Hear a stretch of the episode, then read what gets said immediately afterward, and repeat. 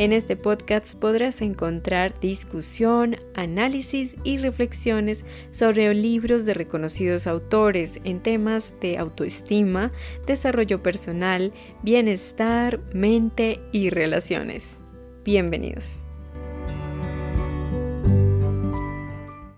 Hola a todos y todas, bienvenidos. Mi nombre es Sonia. Esto es Sonia Tanaxia Mente y Relaciones Sanas y en el episodio de hoy estaremos analizando el capítulo 6 de este maravilloso libro escrito por Robin Norwood, Cartas de las mujeres que aman demasiado. En este capítulo, pues veremos cartas de las mujeres que aman demasiado que están en terapia.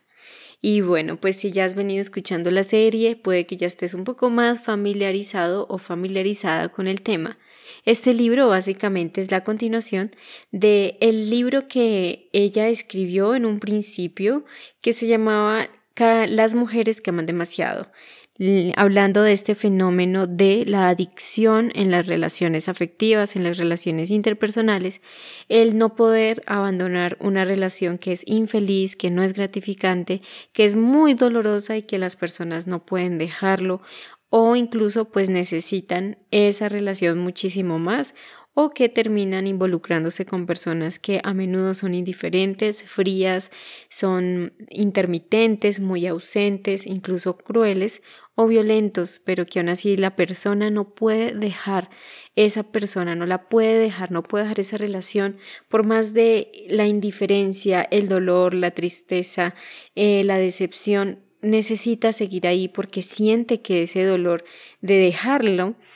sería mucho mayor y sería incluso peor. Eso es lo que piensa la persona. En este segundo libro, pues hay un enfoque más detallado acerca de la recuperación de amar demasiado. ¿Cómo es eso? ¿En qué podemos eh, aplicar a nuestra vida para poder tener una vivencia más plena, amar desde el desprendimiento, desde la libertad y desde la plena aceptación del otro?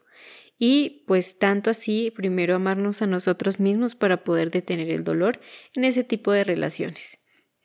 Y bueno, a lo largo de este capítulo el tema central es la terapia, ¿no? La psicoterapia, todo lo que se refiere a las profesiones en la salud mental de las personas. Hay que aclarar que la autora, la doctora Robin Norwood, ella también es psicoterapeuta, aunque pues actualmente no esté activa en esa profesión, y por eso mismo ella dirige este tema o dirige todo un capítulo para hablar de este tema, de lo que es la psicoterapia y todas las herramientas de la salud mental que están a nuestro alcance en el contexto de el amar demasiado. Personalmente cuando leí este capítulo sentí que despertaba bastante polémica, sobre todo pues en el personal o en este campo eh, profesional de la salud mental, porque pues la autora como ella misma siendo primero pues una terapeuta, pero también ella viendo cómo ella inició sus estudios en esa profesión con la gran expectativa de poder generar cambios en los demás, de poder ser ella quien pudiera tomar las riendas y permitir o ayudar que los demás puedan cambiar, que los demás, en el caso de ella, en su experiencia, personas adictas a las sustancias principalmente, que pudieran mantenerse limpias, mantenerse sobrias, no recaer, pero pues ella veía que eso era algo muy complicado porque por más y más intentos que ella lograra, lo máximo que ella lograba que se mantuvieran sin recaer eran como cinco días. Sin embargo, todos sus pacientes no mejoraban, por el contrario,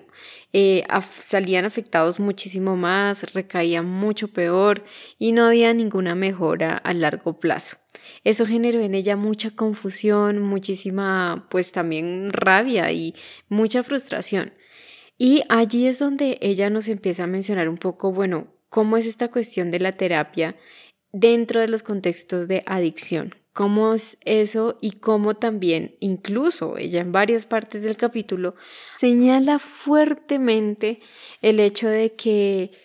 hay varios casos de profesionales en la salud mental que quienes son los que más necesitan la ayuda mental. Es decir, son personas que, en palabras de ella, pues son más enfermos tienen muchísimas más luchas y aguardan una gran furia contra un dios o un poder superior o contra el sistema familiar, sus padres, su historia, etc. Y por ende pues se ven atraídos a las profesiones de este tipo para poder de alguna manera tratar de manejar o controlar y reparar aquello que no pudieron en su vida personal. Eh, siento que obviamente ella también menciona que en, uno, en una de sus charlas o seminarios, una persona se opuso tremendamente, ¿no? Y le dijo, pues usted es muy hostil con los terapeutas y muchas otras personas aplaudieron apoyando esa afirmación.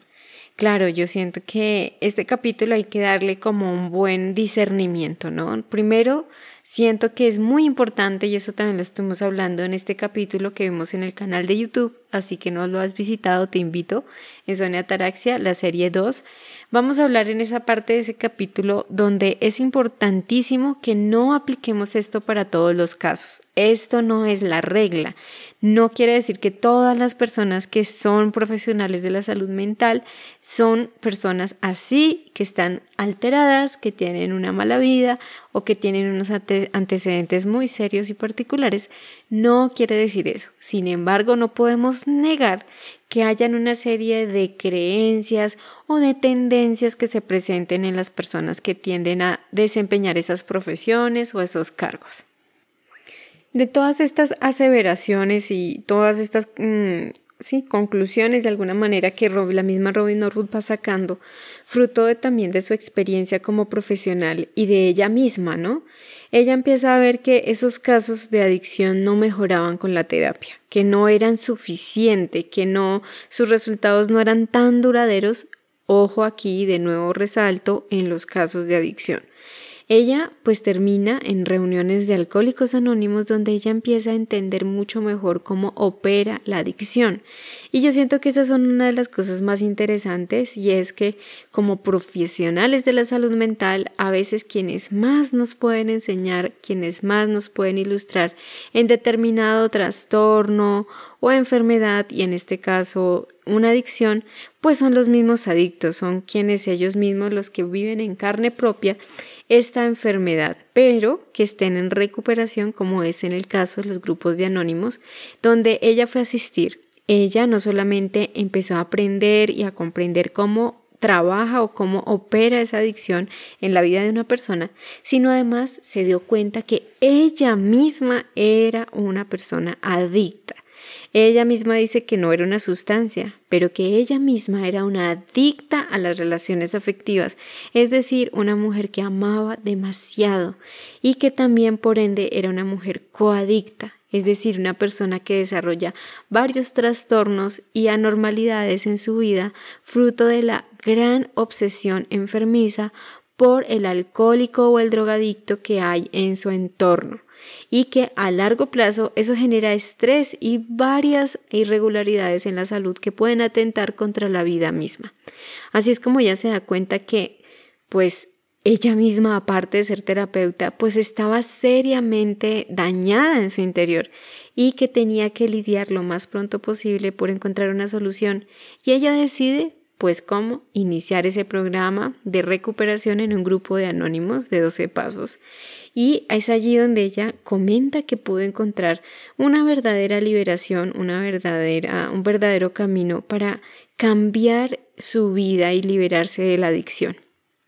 Esa experiencia que ella empezó a tener en ese grupo sirvió para poder hacer una introspección mucho más profunda de su propia vida y sobre todo ese paralelo con su vida profesional, empezando a analizar que lo importante a la hora de poder establecer un contacto con un terapeuta o un profesional es también podernos fijar en su experiencia personal y en su ejemplo de vida eso ella lo detalla en una experiencia que tuvo de cómo su primer libro, Las mujeres que aman demasiado, sirvió de tergiversación, una tergiversación muy delicada y muy seria, por un grupo de terapeutas que decidieron liderar grupos de apoyo para mujeres que aman demasiado con el fin de que en tan solo seis semanas ellas pudieran, entre comillas, liberarse de las malas relaciones o de los malos hombres, entre comillas, vuelvo y digo,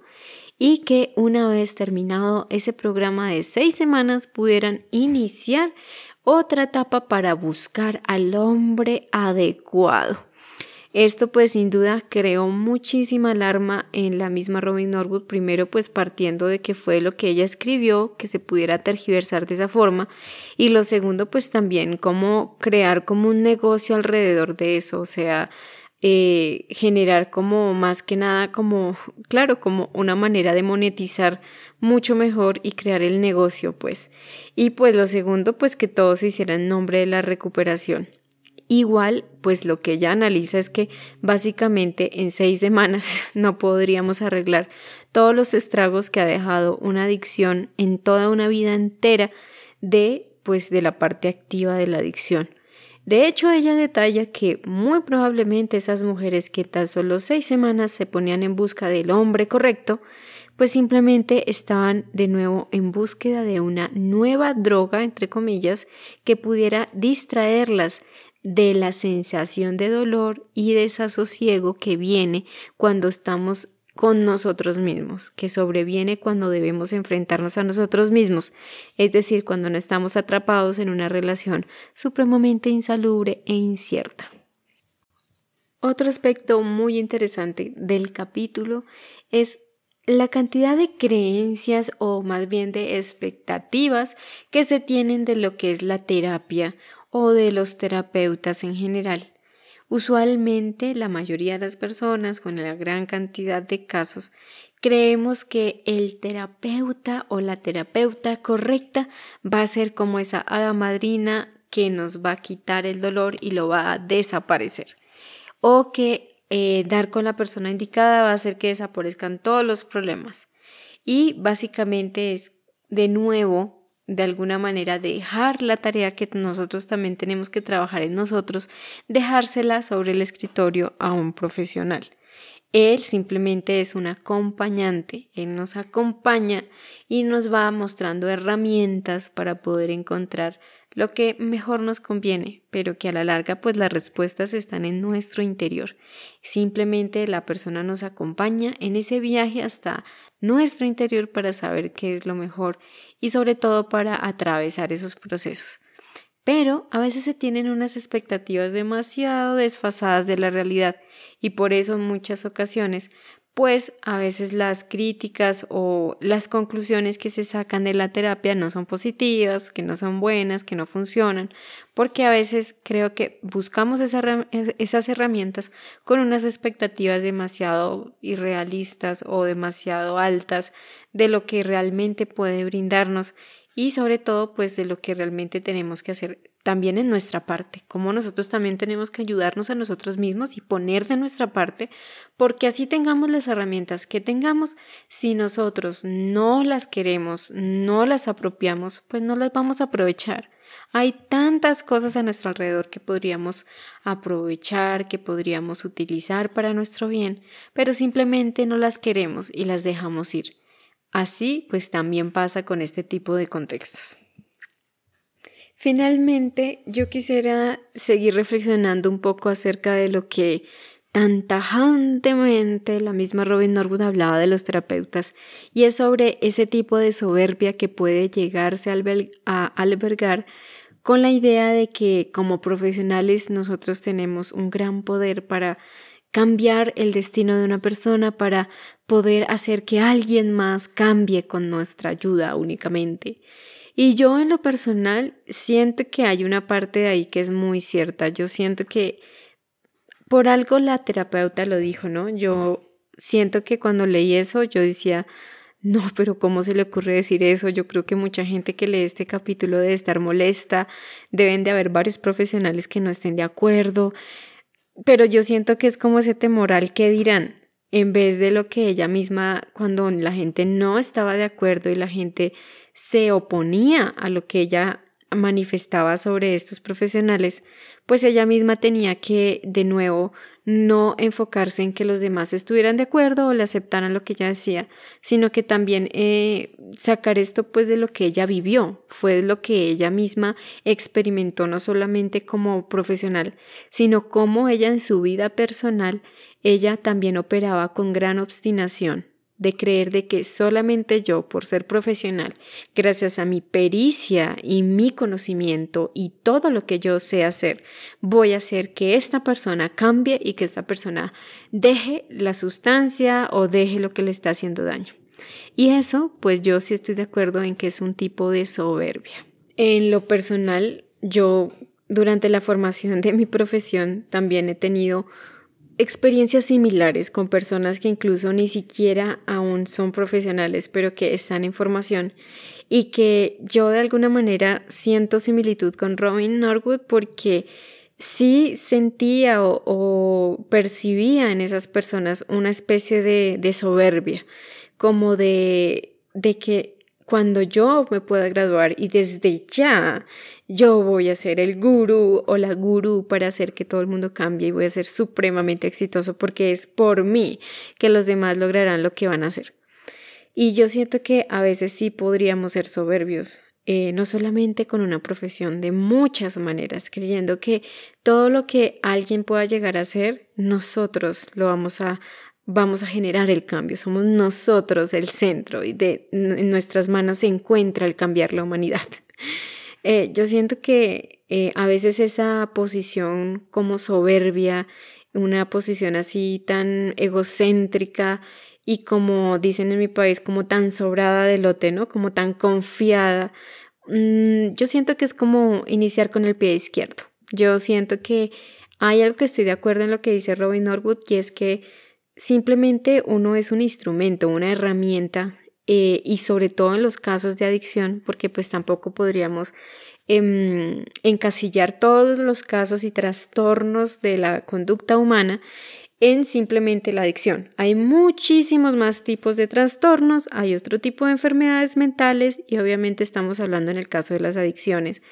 que a veces pues la terapia u otras disciplinas no son más que una herramienta para poder comprender mejor y a fondo cómo funcionan las adicciones y cómo puede el ser humano liberarse de ellas. Y una de ellas es lo que menciona Robin Norwood en su experiencia, son los principios espirituales, no religiosos, que ella simplemente los encontró en su experiencia porque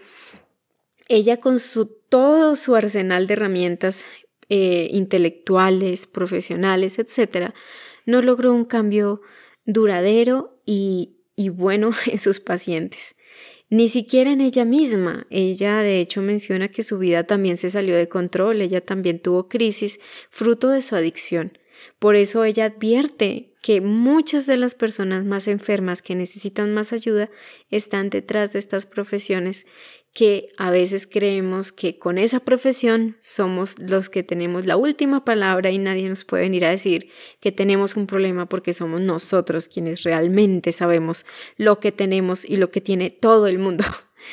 Esto pues yo lo digo no solamente porque así lo menciona el libro, sino como ya les comenté porque yo lo he sentido, no solamente en la formación de una profesión así, sino también en otro tipo de profesiones asistenciales donde yo en primera persona he podido experimentar cómo esas personas que porque creen que tienen esa profesión pueden irrumpir en tu vida y decirte qué debes hacer y como si ellos fueran un juez y te dijeran cómo tienes que llevar tu vida, qué tienes que hacer, qué tienes que comer, cómo tienes que vestir, cómo tienes que relacionarte, cómo tienes que hablar, controlando absolutamente todo sin siquiera tú les hubieras pedido el favor. sí. Yo he tenido esa experiencia, he dado con personas familiares o no, o cercanos o amigos o no, o conocidos, que simplemente porque creen que son los, la autoridad en la materia, pueden entrar así en tu vida y entrometerse cuando a veces uno mismo ve que ni siquiera ellos pueden manejar su propia vida. Entonces, pues es algo impactante, pero yo pienso que eso sí tiene algo de cierto lo que menciona Robin Norwood y que pues tampoco es tajante. De nuevo, no quiere decir que todos los profesionales sean así. De hecho, pues quiero cerrar con eso, ¿no? Ella nos recuerda bien que es bueno mirar observar cómo es la vida de esa persona, cuál es su ejemplo de vida, ¿no? Em, cómo es, eh, por eso es que la palabra primitiva de profesión es profesar, ¿no? qué es lo que profesas con tu vida, con tus acciones, ¿no? Yo en otros, en otro podcast les contaba cómo pues yo también he visto esas incoherencias en otras profesiones donde digo, ¿en serio tú eres médico o eres médica y fumas y no te cuidas y comes tan terrible? O una vez tuve una profesora en nutrición y esta persona tenía un sobrepeso considerable y era porque comía muy mal. Y yo siento que eso no solamente está en este tipo de profesión, a veces nos vemos con la tendencia a elegir profesiones en aquellas áreas o en aquellas cosas que luchamos y que queremos controlar, pero que realmente no hemos podido hacer un verdadero proceso de recuperación, un verdadero proceso de vida para poder también liberarnos y también, pues desde el ejemplo, ayudar a otros, ¿no? Desde el ejemplo y la experiencia, poder sugerir al otro lo que podría hacer si es que quiere realmente recuperarse, si realmente quiere ayudarse a sí mismo, solo si la persona quiere. Entonces me ha parecido muy interesante este capítulo, siento que hay que verlo con un lente pues de mucha mm, minuciosidad, con mucho discernimiento, pero yo siento que hay muchas cosas ahí que son muy realistas y, y que bueno, que definitivamente pues que todos somos seres humanos, ¿no? Que las profesiones no nos hacen pequeños dioses para controlar a los demás y, atropellar a los demás. Estamos simplemente como un instrumento para ayudar y ofrecer una, un camino de ayuda, ¿no? No todo lo que tenemos que dar, pues no todo le va a funcionar a todos, ¿no? También cada quien tiene su experiencia y vamos viendo cómo nos ponen en nuestra vida esas herramientas. Entonces, por ahora les voy a dejar este capítulo podcasts. En el siguiente estaremos terminando de analizar este maravilloso capítulo que yo siento que tiene muchas cosas interesantes, no solamente para ti, si estás buscando un terapeuta, si has tenido experiencias en el área de la terapia como usuario, como paciente, sino también para ti, que tal vez también eres profesional o que también te puedas estar formando en una profesión así y que puedas pensar, bueno, entonces si soy una persona que amo demasiado y tengo una profesión así, no voy a poder ayudar a nadie, pues tampoco se trata de eso. Vamos a ver muchas más cosas de estas en el próximo episodio. Así que te quiero agradecer, te mando un abrazo gigantísimo, todo mi cariño y nos estamos escuchando. Si te gustaría conocer más, te invito a que te unas a mi podcast y me acompañes a despertar nuestra conciencia. Conoce mucho más en el canal de YouTube de Sonia Ataraxia y encuéntrame como Sonia-Ataraxia en Instagram, Twitter, entre otros.